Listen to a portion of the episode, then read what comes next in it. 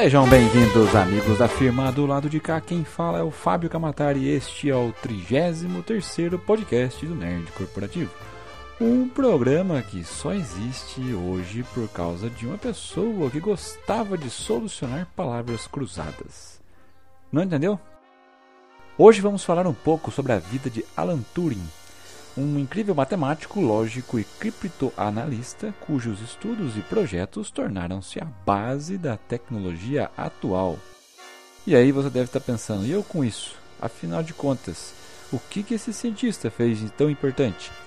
A resposta, meu amigo, está literalmente na sua frente ou na sua mão. Esse, ele é o motivo de você estar usando um computador neste momento.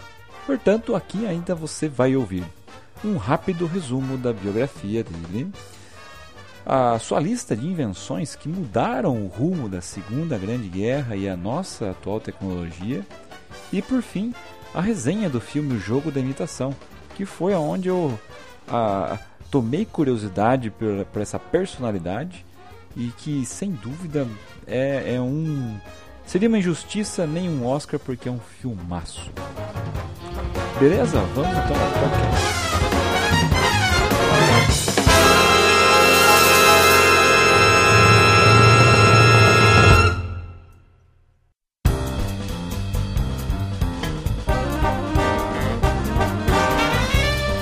Alan Matson Turing nasceu em 23 de junho de 1912 e faleceu em 17 de junho de 1954.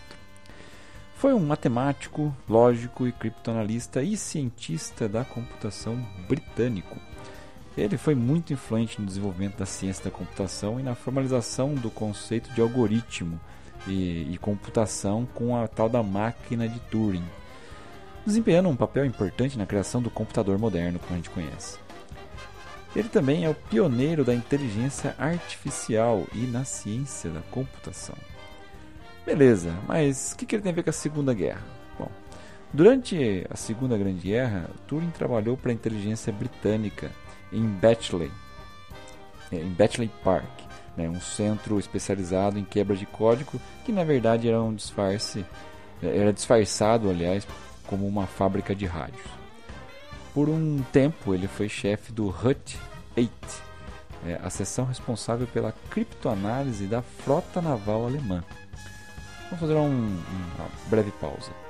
O Segunda Grande Guerra, a, o grande trunfo dos alemães era se comunicar né, com ondas simples de rádio, mas criptografadas.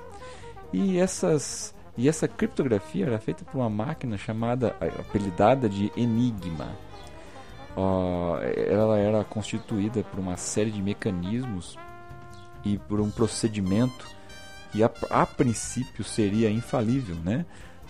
Todo dia o procedimento de configuração, quer dizer, o setup da máquina era, era reconfigurado uh, num padrão que só os alemães, é, poucos alemães conheciam, e a máquina fazia o resto. Então, por mais que os, nossos amigos tentassem, né, os, os aliados tentassem quebrar um código de uma mensagem, os 159 trilhões de combinações diferentes impediam né, que o pessoal naquela época pudesse decifrar, quebrar esse código a tempo de é, entender essa mensagem em alemã e se preparar, né? enfim, poder estar preparado para esse é, para um ataque ou para tomar alguma ação a respeito daquela mensagem. Então, é, já contextualizando o, a, a, a, entrada de Alan Turing na, na, na, Segunda Guerra, ele entrou né, como. Ele trabalhou nessa agência de inteligência né, num centro especializado em quebras de código. A gente vai ver isso no filme bem ilustrado. Ele foi recrutado, digamos assim, e, e colocado para trabalhar junto com a sua equipe para fazer a criptoanálise dessa da, especificamente da frota naval alemã. Não que isso não tenha gerado mais resultados. Ele planejou uma série de técnicas para quebrar os códigos alemães, como eu tinha dito, incluindo o método da bomba eletromecânica, que era uma máquina, como eu disse, eletromecânica, que poderia encontrar definições para a máquina Enigma que eu tinha dito. A máquina Enigma, ela parece uma máquina de escrever com algumas com um, estágio a mais. E os aliados conseguiram obter uma máquina Enigma. Né? Eles capturaram, mas de que adiantava ter a máquina Enigma se eles não sabiam a configuração para colocar uma mensagem e a partir daí fazer a descriptografia. Após a guerra, é, ele trabalhou no Laboratório Nacional de Física do Reino Unido, onde criou um dos primeiros projetos para computador com um programa de é, um programa armazenado, digamos assim, o ACE. Posteriormente, Turing se interessou pela química, escreveu até um artigo sobre a base química da morfogênese e previu reações químicas oscilantes, com, como a reação de Besolov-Zaimbowski. Acho que é assim que fala. Alguém pode me corrigir? O texto está no, tá no post. Que foram em si observadas pela primeira vez na década de 1960. A homossexualidade de Turing resultou em um processo criminal em 1952. Os atos homossexuais eram ilegais no Reino Unido na época.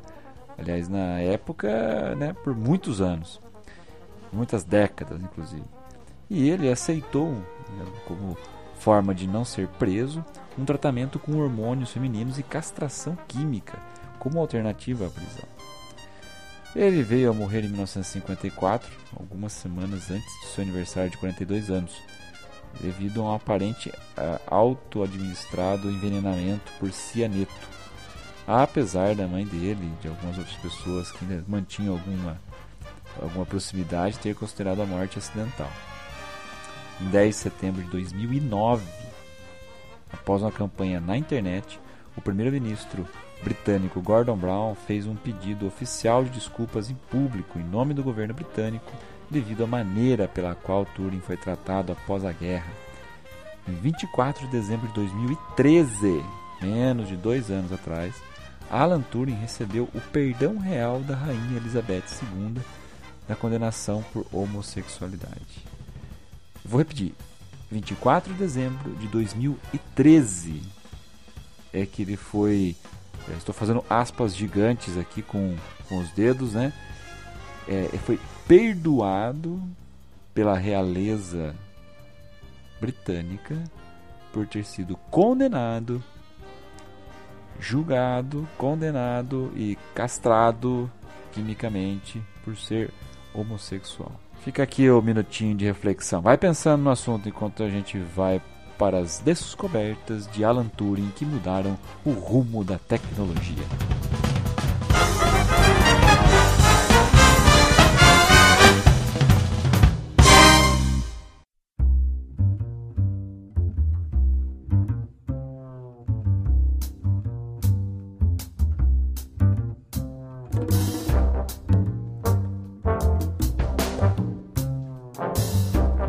Bem, como eu estava dizendo, recentemente estreou aqui no Brasil o jogo da imitação, The Imitation Game, então, que é um filme baseado na vida do matemático inglês Alan Turing. Na cinebiografia, né, uma das várias deste ano para o Oscar, Benedict Cumberbatch, o nosso Sherlock, ou a voz do Smaug, ou ainda o nosso poderoso Khan, da nova série de Star Trek, vive né, no papel principal, Alan Turing, que é a oportunidade perfeita para as pessoas conhecerem a vida e obra dele, né, um dos pais da computação.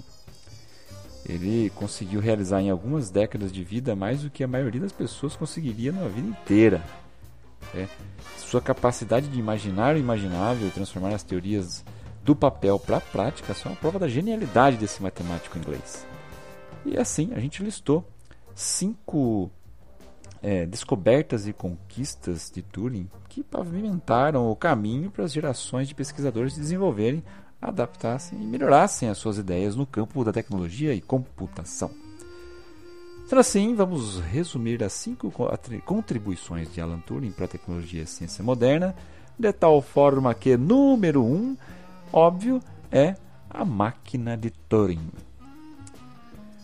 Em 1936, com apenas 24 anos, Turing propôs um modelo teórico usado para simular qualquer forma de computação algorítmica, que ficou conhecido como a máquina de Turing. O sistema seria alimentado por uma grande fita, né, na qual eram escritas instruções de apenas um caractere. O sistema poderia, poderia ler uma instrução de cada vez, processando-a de acordo com o algoritmo de códigos predeterminados, movendo a fita para frente ou para trás. A ideia era revolucionária né, para a época, por ser a primeira proposta para uma máquina com múltiplas funções determinada por um programa armazenado dentro de um cartucho de memória ou um software, ao invés de ter uma pessoa alterando fisicamente a estrutura da máquina. As máquinas de Turing ainda são usadas na ciência da computação como uma ferramenta de pesquisa e ensino, por serem uma forma simples de demonstrar o que acontece em uma CPU. Por mais que a criação da BOMB, né, como ela foi chamada também, seja impressionante, o seu título de pai da computação só veio com a criação dessa sua máquina automática. A ideia do equipamento era bem simples. Né? O aparelho deveria ser capaz de manipular os símbolos de uma fita. E aí, com essas, é, com uma série de regras para guardar as informações. O conceito, então, pareceu familiar? É, afinal, é assim que todos os computadores funcionam. A lógica por trás da máquina de Turing pode imitar qualquer algoritmo de um PC, se mostrando especialmente útil para as pessoas possam compreender as limitações de um computador. Todo o conceito da máquina de Turing foi então incorporado no, ao primeiro computador do matemático, chamado de ACE, Automatic Computing Engine, ou motor de computação automática. Infelizmente, o projeto sofreu vários problemas de atraso e custo, sendo construído apenas tempos depois em uma versão bem mais simples. Segunda, a solução da Enigma. Essa sim é aquela contada bem especificamente no filme. No começo dos anos 40, os submarinos alemães estavam dizimando os cargueiros aliados no Atlântico Norte. O jogo só veio a virar em 1943, quando Alan Turing desenvolveu o que é chamado de bomba, né? um aparelho capaz de desvendar os segredos da criptografia nazista naquilo que a gente chamou da, da máquina Enigma. A complexidade da Enigma, né, uma máquina eletromagnética que substituía letras com palavras aleatórias escolhidas de acordo com uma série de rotores, estava no fato de que seus elementos internos eram configurados em bilhões de combinações diferentes, sendo impossível decodificar o texto sem saber as configurações originais. Após espiões poloneses roubarem uma cópia da máquina, Turing e o campeão de xadrez Gordon Welchman construíram uma réplica da Enigma na base militar de Bletchley, Park. É difícil de falar mesmo. A máquina replicava os rotores do sistema alemão e tentava reproduzir diferentes combinações de posições dos rotores para testar possíveis soluções. Após quatro anos de trabalho, Turing conseguiu quebrar a enigma ao perceber que as mensagens criptografadas alemãs continham palavras previsíveis, como nomes e títulos dos militares. Afinal, né, eu acredito que toda militar terminava, toda mensagem terminava aí com Heil Hitler, né? É, ou então constava a hora, alguma coisa, alguma informação desse tipo. E, por óbvio, se repetiria. Turing usava esses termos como ponto de partida, procurando outras mensagens onde a mesma letra aparecia no mesmo espaço em que o seu equivalente criptografado. É até muito legal a hora que é mostrado isso no filme. O primeiro-ministro britânico Winston Churchill ainda afirmaria que Turing realizou a principal contribuição individual para a vitória dos aliados. A bomba, né, captava e identificava quando o sinal estava protegido pelo padrão da Enigma, para depois usar um padrão de lógica que ignorava as informações que se contradiziam e gerar uma mensagem verdadeira. Na época já havia algumas máquinas que faziam algo do tipo, mas nenhuma era tão bem feita e fazia tão bem o serviço quanto ela. É, o sistema da, da bomba, né, da bomb, os, é, era baseado em mecanismos eletromecânicos e era extremamente avançado para a época. Por isso, ele é muitas vezes considerado o primeiro computador da história.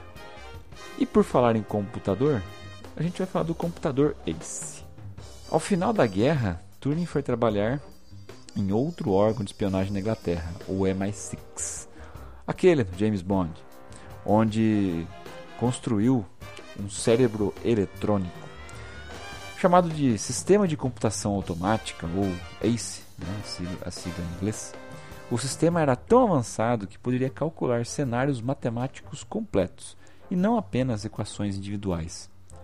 Turing abandonou o projeto após o governo inglês considerá-lo complexo e caro demais. Nessa época, Turing já havia deixado o laboratório e estava trabalhando em outro, outro computador na Universidade de Manchester. Olha o nome: o Mark I. Chupa essa, Tony Stark. Mais uma equipe do Laboratório Nacional de Física da Inglaterra resolveu construir uma versão menor da série de circuitos compostos, aliás, propostos por Turing, que ficaria pronta em maio de 1950. O primeiro ACE seria o primeiro computador eletrônico e um dos primeiros computadores com software construídos na Inglaterra. Ele era o computador mais rápido do mundo na época, com 1 MHz. A sua memória funcionava por meio de linhas de retardo de mercúrio, capazes de armazenar até 32 bits. 30 modelos da ACE foram vendidos. Ele foi a base do Bendix G15, considerado o primeiro computador pessoal, vendido até 1970. Pessoal, não do jeito que a gente imagina, né, como um notebook, mas gigante ainda. A criptografia de voz. Desvendar enigma não foi a única descoberta tecnológica que Turing fez na Segunda Guerra. Em 1944, ele desenvolveu um método para criptografar conversas telefônicas, baseado em um trabalho que ele viu nos laboratórios da Bell, nos Estados Unidos, em 42. Chamado de Delia, o sistema nunca foi usado pelo governo inglês. Mas Turing levou parte do trabalho de volta para Bell quando a empresa desenvolveu o Sig um dos primeiros aparelhos usados para proteger registros de voz, usado né, para comunicação mais confidencial entre os aliados. Por último, meus amigos, o teste de Turing.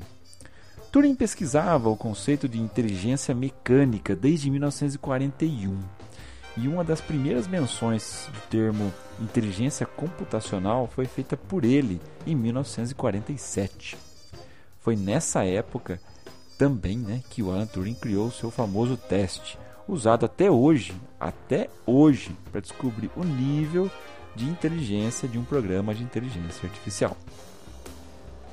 Esse estudo dele focava exclusivamente em uma inteligência artificial.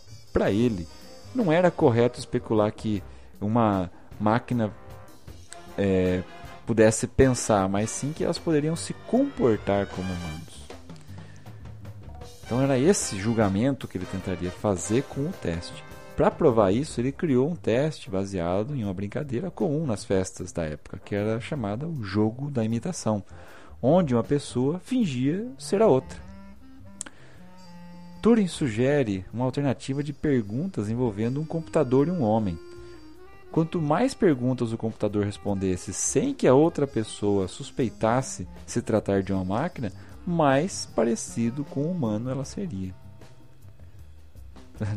Aí aposto que tem muita gente se lembrando agora daquele programinha que virou até aplicativo, o Akinator. Parece que a pessoa respondendo. É mais ou menos aquilo que ele faz.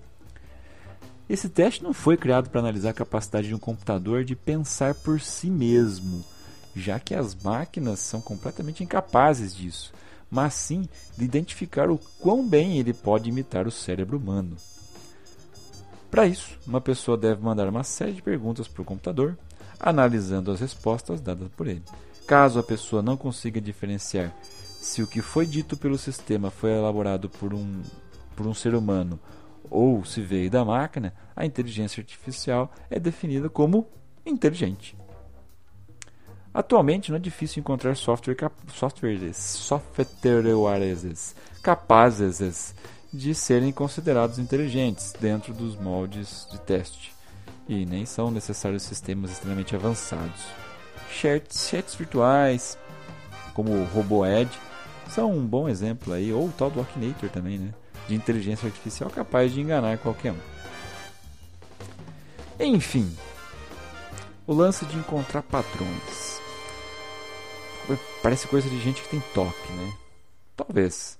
Turing sempre foi considerado uma pessoa extremamente excêntrica por sua necessidade de buscar padrões, tanto na matemática quanto na própria natureza.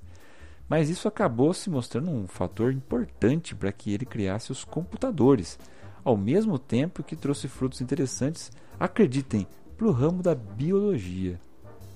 Depois de muito observar, né, Alan Turing escreveu em seus últimos dias de vida um artigo sobre a morfogênese, uma área da biologia, mate, biologia matemática que estuda o padrão, né, como os seres vivos se desenvolvem. Usando por base cálculos como os números de Fibonacci e outras equações complexas, ele conseguia, por exemplo, prever qual seria o número de listras em um tigre ou a quantidade de pintas em uma onça. O seu artigo nunca foi terminado por causa da sua morte, mas o que já estava feito veio a ser comprovado décadas depois com os estudos sobre o DNA. Por esse motivo, seus trabalhos são considerados ainda um marco para a área da biologia.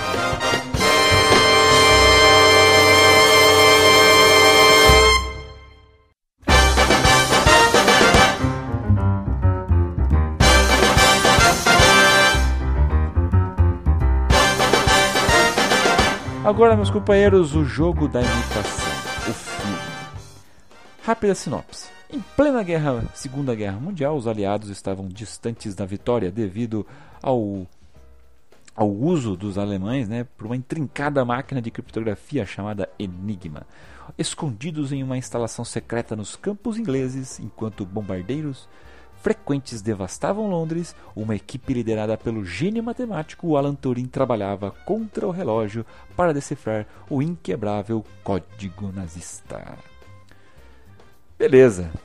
Como eu disse, né, o Alan Turing foi personificado por Benedict, Benedict Cumberbatch. Já em, aliás, em Imitation Game, que é o jogo da imitação, que é o filme que é a cinebiografia que celebra a vida de Turing em três momentos. Né? Ah, eu acredito que é, acho que é um dos papéis mais bacanas, uma das melhores atuações do Benedito, tanto que foi, né, está concorrendo ao Oscar de melhor ator. No papel do cientista, o ator emprestou o seu vozeirão de Smog, né, é, atuando com um discurso agora introvertido, gaguejante e delicado, digamos assim. Ele também internaliza as aflições do homem obcecado por seu trabalho, socialmente deficiente e dono de um segredo que acabou lhe custando a vida, a homossexualidade, que era proibida por lei na Inglaterra na época.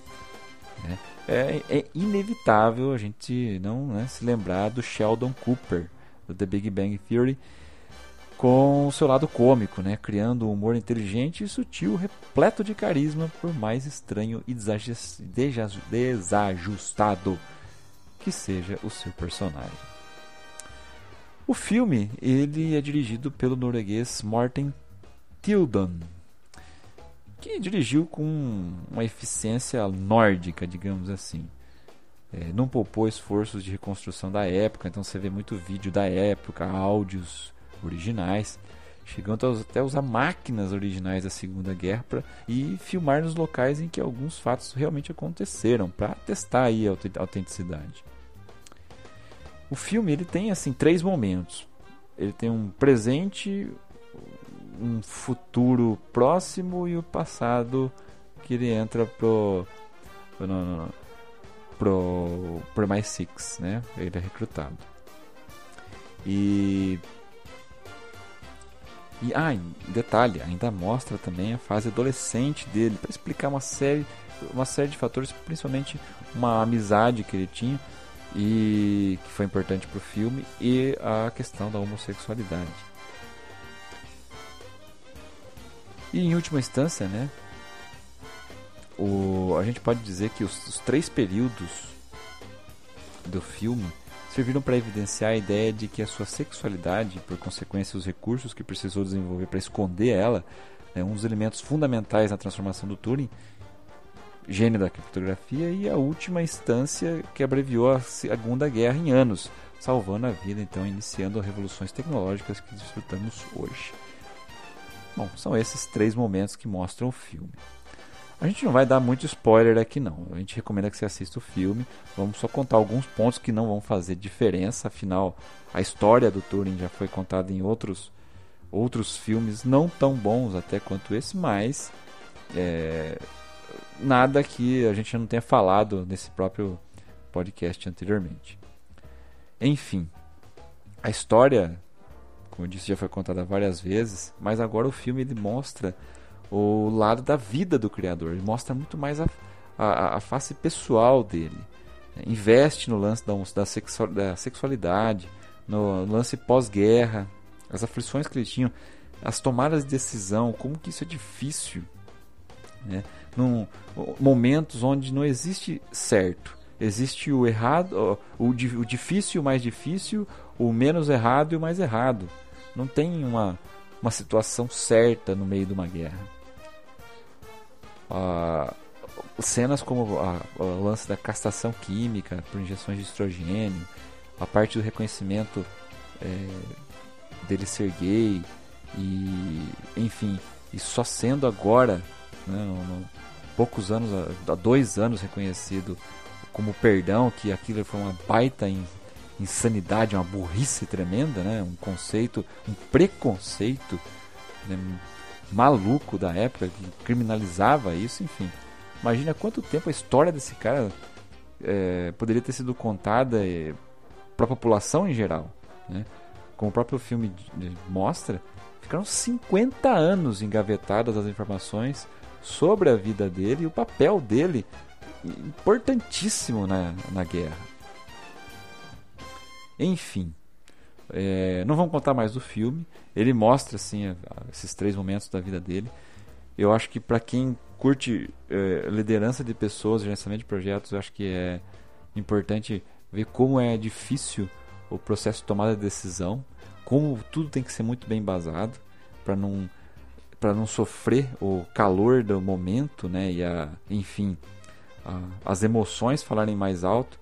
A gente tem que ser emocional, mas muitos, em muitos momentos a racionalidade faz toda a diferença. A gente sabe que é, por, o governo inglês teve, é, descobriu é, em 1947, ó, desse, quebrou os códigos, mas a guerra só veio a terminar dois anos depois. E aí, cálculos ainda do governo inglês mostram que se não fosse pelos é, pela invenção, pela, pela genialidade de Turing e de todo o papel que ele desempenhou com o time dele, pelo menos mais dois anos de guerra e mais uns 14 milhões de pessoas poderiam ainda né, ter sido vítimas dessa maluquice que foi a Segunda Guerra Mundial. A gente fala brincando, joga muitos jogos né, em videogame, e acha legal pra caramba o período e tal, mas quem viveu garanto que não acha tão legal assim.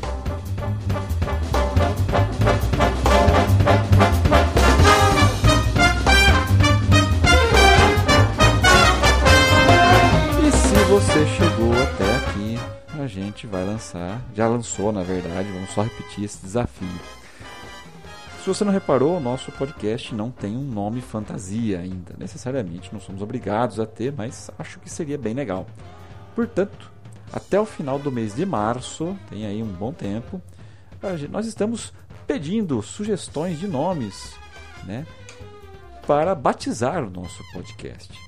Então envie essa suge sua sugestão para o e-mail aqui no post, nerdcorporativo.gmail.com com os seus dados para o contato. A sugestão que mais agradar a diretoria da firma vai ganhar um presente, um mimo, além de gravar um programa especial e ter a sua voz imortalizada na grande estrada da comunicação digital, a internet que dizem veio para ficar, graças também ao nosso amigo Alan Turing.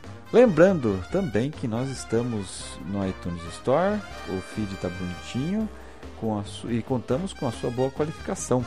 Não custa nada entrar lá. Se você não gostou, dê 4 estrelas. Se você gostou, dê 5 estrelas. Deixe alguma coisa escrita lá. Se você deixar, eu aposto, eu leio o teu nome e o teu comentário aqui no próximo podcast. Todos os episódios estão muito bem traqueados e exibidos na sua ferramenta, no seu feed favorito. Claro que a gente recomenda que né, sempre ouça os programas mais recentes, afinal, os primeiros são sempre um grande aprendizado. Escolha a sua rede social preferida, digite lá Nerd Corporativo, o que, ao que aparecer seremos nós e nos siga. Ok, meus amigos, nós vamos ficando por aqui e que a força esteja com vocês.